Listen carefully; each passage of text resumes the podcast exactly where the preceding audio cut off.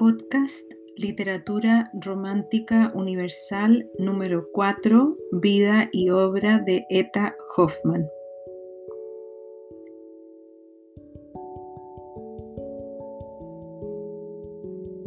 Ernst Theodor Wilhelm Hoffmann fue su nombre de pila por nacimiento, pero con los años e inspirado en las obras del compositor Wolfgang Amadeus Mozart, decidió adoptar su nombre.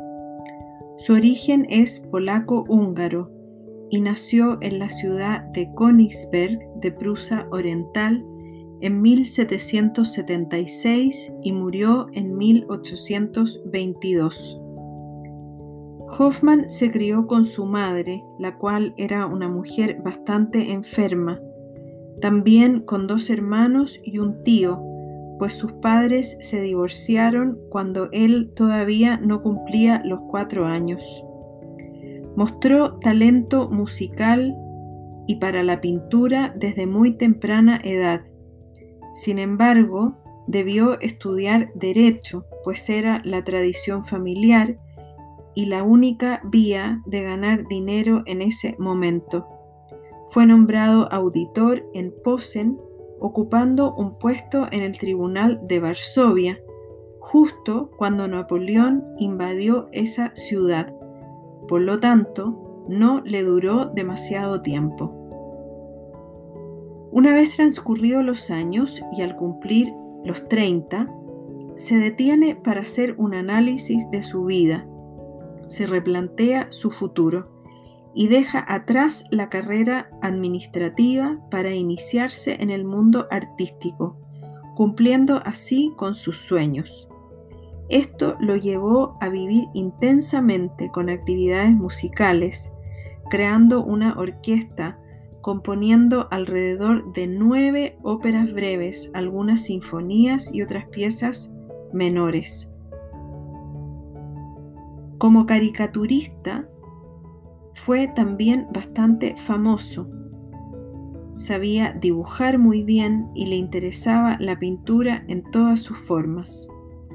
Al igual que su padre, Hoffman a veces abusaba del alcohol y muchas veces ese vicio le trajo problemas y escándalos a su vida.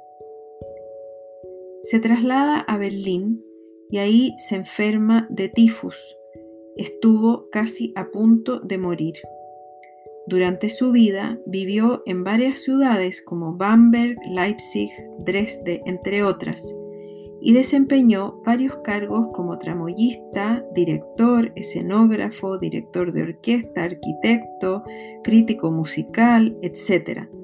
Se puede decir que Hoffman era lo que se podría llamar un hombre total, que desarrollaba muchos talentos y se dedicaba a muchos oficios. Siendo consejero de justicia del Tribunal de la Administración de Prusia, empezó a consagrarse como autor, escribiendo así su obra más oscura, que fue la más célebre, y lo llevó a la fama. Enfermó gravemente y tuvo algunos amores, aunque finalmente se comprometió con una de sus primas. Hoffmann participó activamente en el movimiento romántico alemán, participó de los círculos intelectuales y quizás, a pesar de haber sido músico, dibujante, artista, etc., se hizo famoso por sus obras literarias, las cuales influyeron en muchos autores, sobre todo en temas de horror, suspenso, lo grotesco, lo sobrenatural y el gran contenido psicológico de sus tramas. Sus restos se encuentran en Berlín, en el cementerio 3, perteneciente a las congregaciones evangélicas de la Iglesia de Jerusalén y la Nueva Iglesia. Actualmente, muchas de sus obras han sido adaptadas al cine o al ballet, especialmente Cascanueces o El Rey de los Ratones. Respecto a su obra literaria, de los cuentos más famosos de Hoffman, tenemos la colección de cuadros fantásticos a la manera de Calot, dentro de los cuales el caldero de oro, con sus diez veladas, es uno de los más logrados en cuanto a suspenso, terror y configuración de los personajes. Además, otra colección, Los cuadros nocturnos, a la que pertenece El hombre de arena y algunas otras historias, lo llevaron a la fama. Quizás El hombre de arena es de las obras que más se han estudiado de este autor. Sigmund Freud llegó a escribir un ensayo acerca de lo siniestro, tomando como ejemplo este cuento de Hoffman. Además está El Cascanueces o El Rey de los Ratones y varias obras más como El Caldero de Oro, El Tonelero de Nuremberg, por mencionar solo algunas. Hoffman también escribió una obra que se llama El vampirismo y que tuvo gran influencia por su temática en autores como Brian Stoker con su Drácula en Estados Unidos.